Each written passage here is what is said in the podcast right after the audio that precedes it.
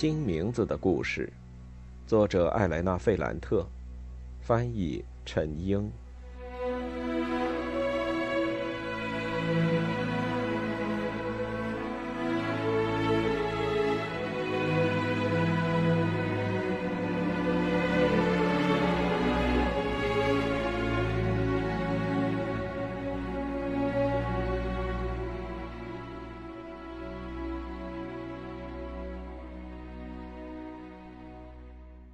七十二。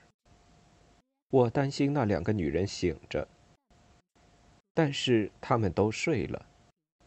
她们还没有担心到睡不着觉的地步。她们认为我很懂事，她们相信我，所以都睡过去了。第二天早上我起来的时候很愉快，尽管尼诺、莉拉和发生在马龙蒂海滩的事。时不时会浮现在我的面前，但我感觉很好。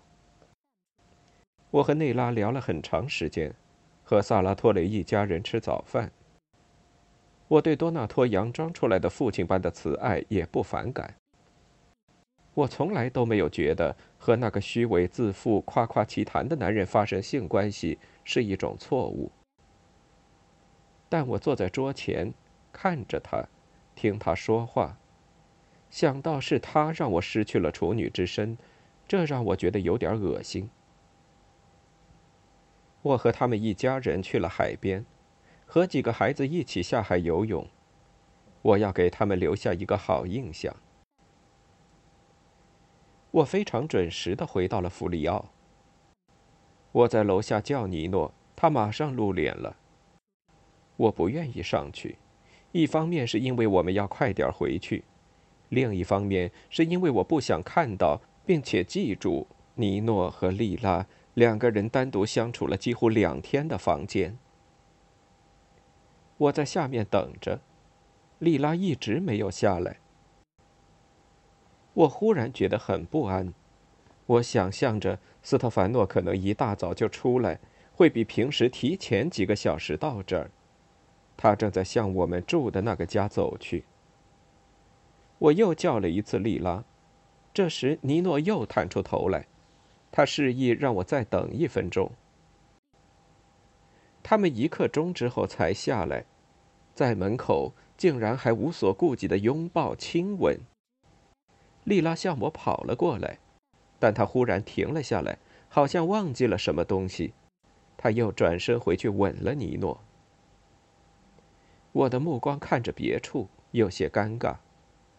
这时候，有一个想法挥之不去，那就是，我觉得自己长得不够好看，无法真正吸引别人，而他们看起来非常漂亮，每个动作都很完美。这时，我不得不叫喊起来：“丽娜，快一点儿！”她好像被一个看不到的东西扯着一样，一种残酷的力量。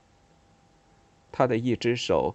慢慢沿着他的肩膀滑下来，一直到他的手指，就好像跳舞的动作一样。最后，他终于走到我的跟前。我们坐三轮车回到家里，一直都没有说几句话。都还好吧？还好，你呢？也很好。我没有说我的事。他也没有说任何他的事，但我们没有说话的原因很不同。发生在我身上的那些事，我根本就不想说出来。那是一件赤裸裸的事情，关于我的身体，我身体的机械反应。别人身体的一小部分，第一次进入到我的身体里。我并不在乎那人是谁。在夜色中。萨拉托雷的身体对我来说没什么特别的意义，除了一种陌生的感觉，还有一种如释重负的感觉，就好像一场没有到来的暴风雨。莉拉没有说话，我觉得很明显，她找不到话来表现自己。我感觉到她处于一种没有思想、没有意识的状态。就好像发生在尼诺房间里的事让他忘乎所以，甚至让他失去了讲述的能力。我们之间的这种差别让我很难过。我试着回想发生在沙滩上的事，想找出一些和他迷失、幸福和痛苦近似的感情。我意识到，我并没有在马龙蒂海滩、在巴拉诺留下什么，包括那个新的自我。我把一切都带走了，因此我没有那种迫切感，那种我在莉拉的眼睛里，在她半开着的嘴巴里，还有紧紧握着的拳头里看到的那种迫切。我和他不一样，我并不想马上回去和我离开的一切重聚。从表面上看，我的情况更坚固、更稳定些，但实际上。我在莉拉旁边，觉得自己像泥潭，像吸了太多水的泥浆。七十三，还好，我后来才看到他的日记。在那本日记里，他很详细的记载了和尼诺度过的那一天一夜。日记里非常详细的记载了一些我没法知道的事。莉拉对性的愉悦只字未提。她记下的东西和我的体验没有任何共同之处。他说的是爱，用一种令人惊异的方式描述爱。他说，从他结婚的那天开始，一直到伊斯基亚岛的那几天，他都没有意识到自己处于死亡的边缘。他非常详细的描述了那种死亡逼近的感觉，没有精神，昏昏欲睡。在大脑中央感觉到一种强烈的压力，就好像在脑子和头骨之间有一个气泡一直在膨胀。他感觉到所有一切都在移动，都迫不及待的离开。每个人、每样东西移动的速度都太快，都会撞到他，让他受伤，让他的眼睛疼，就像让他的肚子疼一样。他说：“所有这些都伴随着感官的迟钝，就好像他被裹在了棉絮里。他的伤口不是来自于真实世界，而是来自于他的身体和棉絮之间的空隙。他感觉自己是被那团棉絮包裹着。他承认，他觉得那种逼近的死亡非常坚硬，让他不再关注其他事情。首先是他自己。”就好像所有一切都不重要，都应该被毁掉。有时候，他被一种不加思考、直接表达自己的疯狂冲动控制，去最后一次表达自己，在他变成梅丽娜那样的女人之前，在他根本不看有没有卡车开过来就穿越大陆之前，在他被撞到并被拖走之前。在加利亚尼老师的家里，在尼诺邀请他跳舞的时候，他解围的举动，莉拉用的是解救，吓到了他，在他拒绝的时候就是这样表述的。后来在伊斯基亚岛，一天又一天，他一直充当着解救者的身份，他让莉拉恢复了感觉，尤其是让他感觉到了自己。是的，他激起了他的感觉。一行行句子，核心的东西就是复活，是一种欣喜若狂的复活，突破一切束缚，还有一种无法言说的乐趣，好像是一种新的束缚，一波又一波。他和他，利拉和尼诺，他们一起重新学会了生活，会排除那些生活的毒，重新营造一种新的生活，一种纯粹思考。和生活的欢乐。他的话非常美，我只是简述了一下。假如当时在我们回家的三轮车上，他告诉我他的感受，我可能会更加痛苦，因为他那种充沛的体验会更加凸显我的虚空。我会明白他遭遇了一种我可以了解的东西，那是我对于尼诺的感受。但实际上，我并不了解那种感受，也许我永远也不会了解。我只能浮光掠影，有一点粗浅的感觉。我会明白他不是在玩一场夏天的轻浮游戏，而是内心感受到一种强烈的冲击。这种感觉从头到脚席卷了他。但当我们结束密谋，回到农奇亚身边，我还是没有办法摆脱那种不平等的感觉。这在我们的故事中反复出现。我正失去一些，而他得到了一些。我感觉到我有追上来的必要。我想向他讲述我怎么在天海之间，在黑夜的马龙地沙滩上失去处女之身。我可以不提尼诺父亲的名字，我可以虚构一个水手，一个倒卖美国香烟的走私犯。我想告诉他发生在我身上的事，告诉他那有多美妙。但我明白，我根本就不在乎这些。讲述我自己的体验，还有那些快感，对我来说无关紧要。我只是想诱使他说出他自己的体验。他和尼诺感受到的乐趣，并和我的进行对比。我希望我能胜过他。好在我感觉到了他是不会说的，我只会傻乎乎的暴露自己，所以，我像他一样保持了沉默。七十四，我们一回到家，莉拉马上就找到话说，他变得兴高采烈。农奇亚看到我们，总算是松了口气，但他对我们还是很不客气。他说他一个晚上都没合眼，老是听见屋子里有奇怪的声音，他害怕是鬼魂或是凶手。莉拉拥抱农奇亚，但被农奇亚推开了。“你玩的开心吗？”农奇亚问。“太开心了，我想把所有的一切都换了。”“你要换什么？”莉拉笑了。“我想想再告诉你。”你还是先告诉你丈夫吧。农奇亚的语气里带着一丝出人意料的刻薄。莉拉惊异的看了他一眼，那是一种欢喜夹杂着感动的惊异，好像母亲的建议很正确，而且很及时。是的，我会告诉他的。他说着就回了房间，然后把自己关进了洗手间。过了很长时间。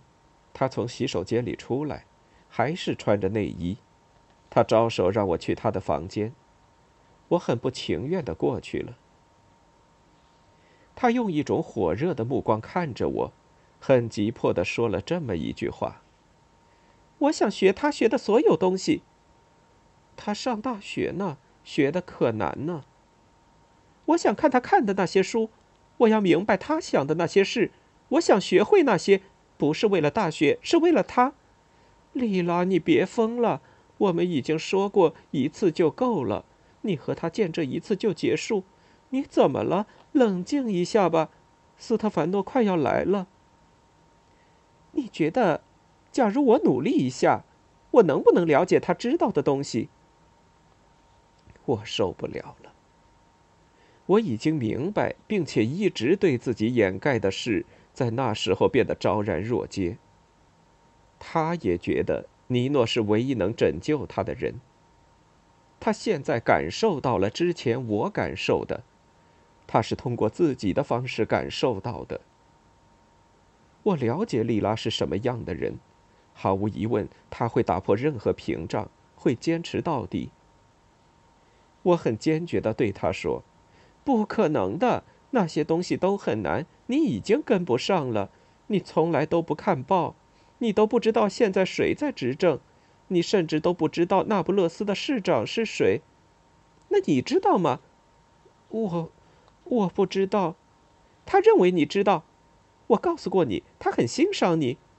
我脸红了，嘀咕了一句：“我正在学习，我常常不懂装懂。”就是不懂装懂，慢慢也能学会的。你愿意帮助我吗？不，莉拉，这不是你该做的事。你放过他吧，因为你的缘故，他已经说他要退学呢。他会学习的，他生来就是学习的料。无论如何，他也有很多不知道的东西。假如我学那些他不知道的东西，他用得着的时候，我会告诉他，这样我就对他有用了。嗯。我要改变一下莱农，马上就改变。我又忍不住给他泼冷水：“你结婚了，你应该放弃这种想法。你不符合他的需求，那谁符合？”我想刺激他，于是说：“纳迪亚喽，他为了我已经把他甩了，那样就好了吗？我不想再听你说下去了。你们俩都疯了，你们想干什么就干什么吧。”我一肚子火。回到了自己的小房间里。七十五，斯特凡诺还是在通常的时间来了。我们仨都装出一副愉快的样子，欢迎了他的到来。他很客气，但也有点不安，就好像在他温和的面孔下掩藏着什么不安的事情。从那天起，他的假期开始了。但我觉得很奇怪，因为他没有带行李。莉拉似乎没有注意到这一点，但农奇亚问：“斯特，我看你有些不在状态，有什么心事吗？你妈妈还好吗？皮诺奇亚怎么样？鞋子的事呢？索拉拉是怎么说的？他们还满意吗？”他回答说：“一切都正常。”我们吃了晚饭，但整个晚上大家都没怎么说话。刚开始，莉拉努力做出一副心情很好的样子，但她看到斯特凡诺都用一些单音节词搭话，态度也冷冰冰的时候，她也生气不说话了。只有我和农奇亚想尽一切办法避免冷场，但冷场已经成为定局。直到吃水果的时候，斯特凡诺才面带一丝微笑，对他的妻子说：“你和萨拉托雷的儿子一起游泳吗？”我感到自己喘不过气来。莉拉很不耐烦的答道：“有几次？怎么了？有几次？一次、两次、三次、五次，到底多少次？莱诺，你知道吗？”有一次，我回答说：“两三天前他过来看我，我们一起游了泳。”斯特凡诺脸上还带着一丝微笑，然后对他妻子说：“你和萨拉托雷的儿子关系那么亲密，你们游完泳还手拉着手？”莉拉盯着他的脸，看着他的眼睛问：“是谁告诉你的？”艾达，又是谁告诉艾达的？吉奥拉，谁告诉吉奥拉的呢？吉奥拉是亲眼看见的，他和米凯莱一起来的，他们来找你们。你不是和莱农和那混蛋一起下水游泳，而是你们俩单独去的。莉拉站了起来，心平气和地说：“我出去一下，去走走。你哪儿都别去，坐着回答我的问题。”莉拉站着，而且脸上带着一种很明显的厌烦，但我能察觉到，那是一种鄙视。她忽然用意大利语说：“我嫁给你简直是太蠢了，你一文不值。你知道米凯莱·索拉拉想让我去他店里，你知道，因为这个缘故，假如吉奥拉能把我杀了的话，他绝对不会手软的。你怎么办啊？你相信他？”我不想在这里听你说什么，你就像个木偶一样任人摆布。莱诺，你陪我出去吗？他走向门口，我也要起身，但斯特凡诺忽然一跃而起，抓住他的一条胳膊，对他说：“你哪儿都别去！你要告诉我，你是不是单独和萨拉托雷的儿子一起游泳了？你是不是和他手拉手？”莉拉想甩开他，但他做不到。他恶狠狠地说：“放开我！你真让我恶心。”农奇亚这时候也过来了。他说了女儿几句，说莉拉不该那么说斯特凡诺。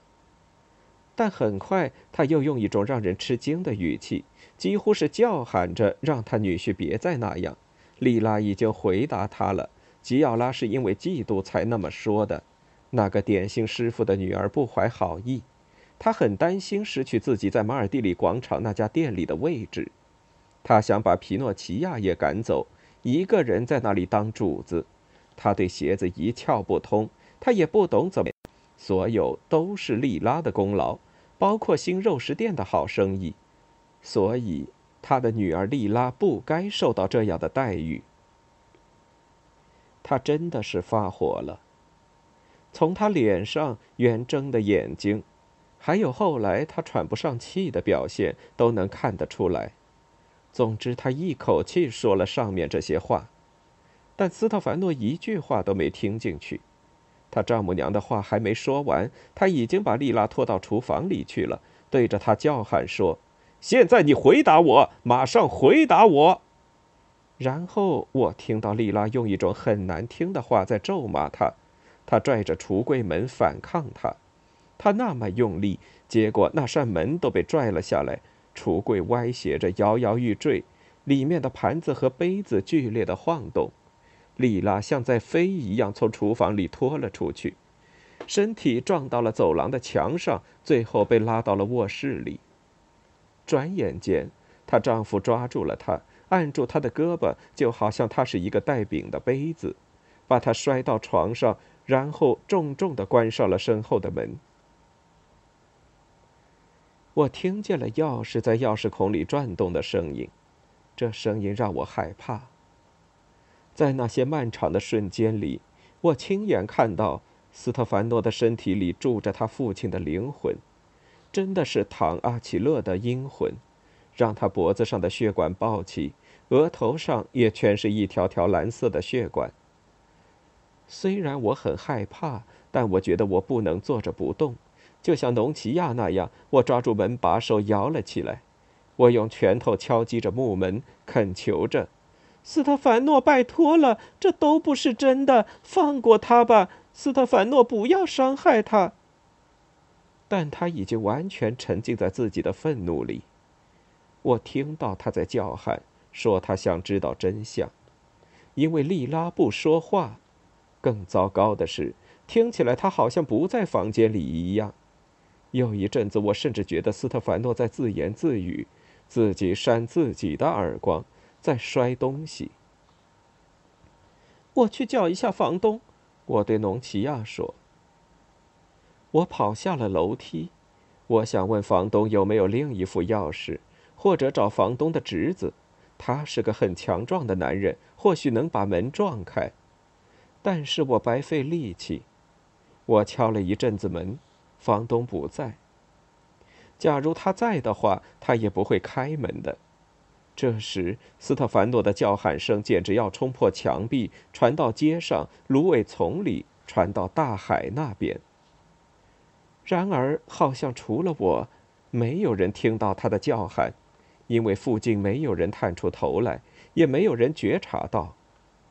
我只能听到农奇亚恳求的声音，要比斯特凡诺的声音小。他威胁说：“假如斯特凡诺打他女儿的话，他会把这事告诉费尔南多和里诺，他们会把他杀了的。”我跑了回来，但不知道该怎么办。我用整个身子的分量砸向房门。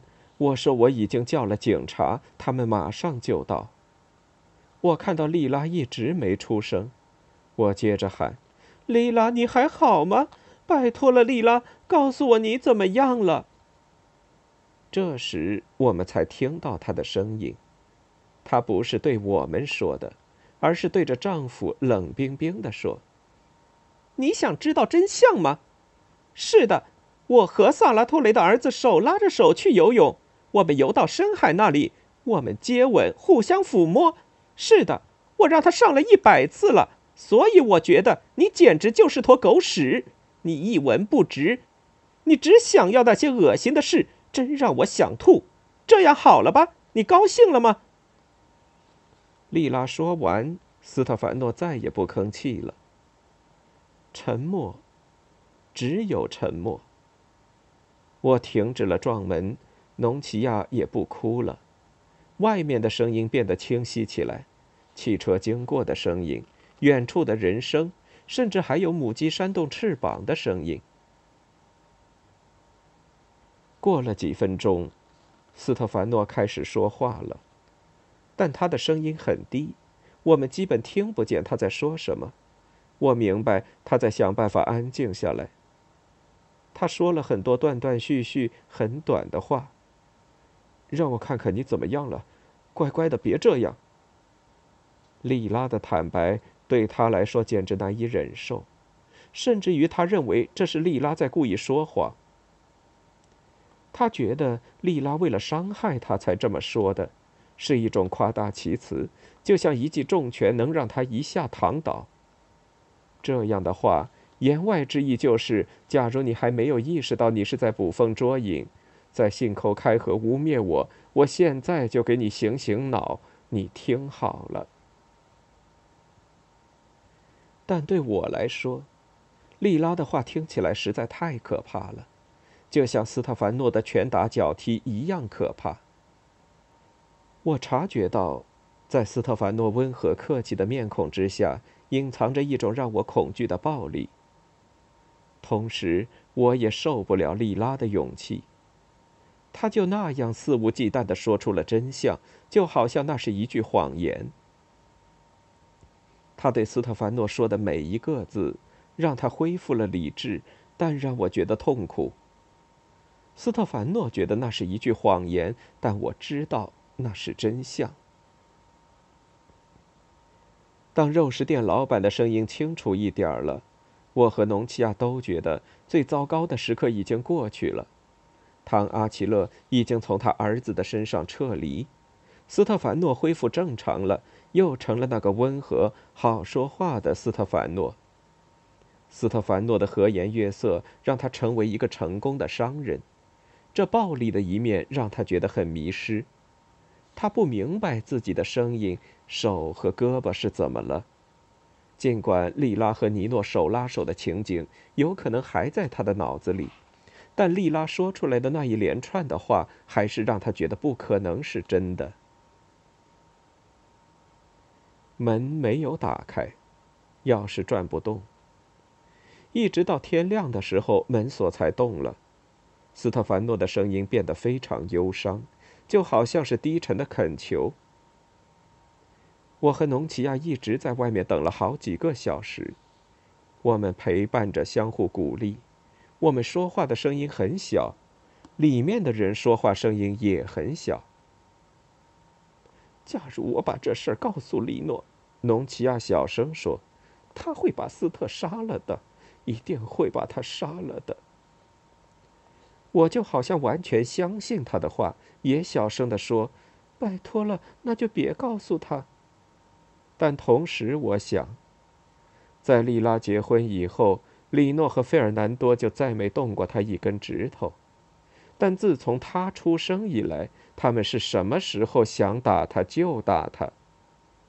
然后我又想，所有的男人都一样，只有尼诺是一个例外。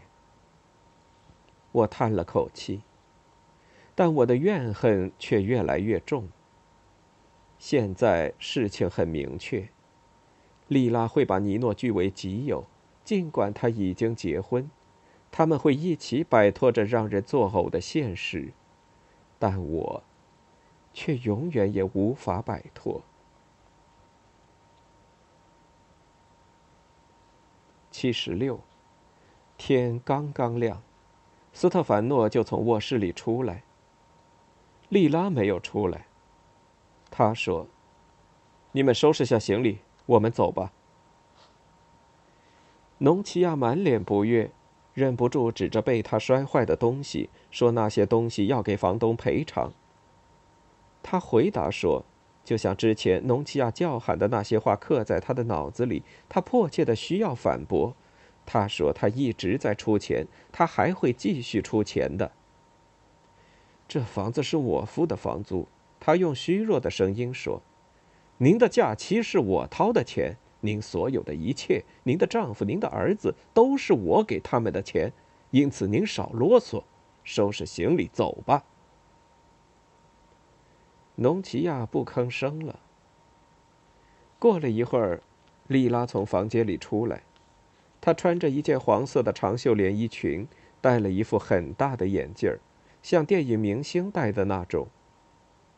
他没和我们说话，在港口也没有，在汽艇上也没有，一直到了我们的社区，他还是没有开口。她径直和丈夫回家去了，招呼也没有打。至于我，从那时起，我决定只为我自己活着。从回到那不勒斯开始，我就是这么做的。我决定和莉拉划清界限。我没有再去找莉拉，也没有再去找尼诺。我默默的忍受了我母亲的痛斥。他说：“我去伊斯基亚岛享受，根本没有考虑家里需要钱。”我的父亲尽管他不停的赞美我健康的肤色和金发，但他也没少说我。我母亲当着他的面骂我的时候，他马上就附和：“你也长大了，该懂事了，要给家里挣点钱。我们太需要钱了，赚钱真的很紧迫。”我本应该问莉拉要他许诺给我的钱，因为我陪他去了伊斯基亚岛。但我已经决定不再见他，尤其是斯特凡诺跟农奇亚说了那些难听的话之后，在某种意义上，那些话也是说给我听的。我没有再去找他要钱。出于同样的原因，我也绝对不会再像以前一样接受他给我买学校的教材。有一次，我遇到了阿方索，我让他转告莉拉，那一学年的书我已经搞到了，不用他操心。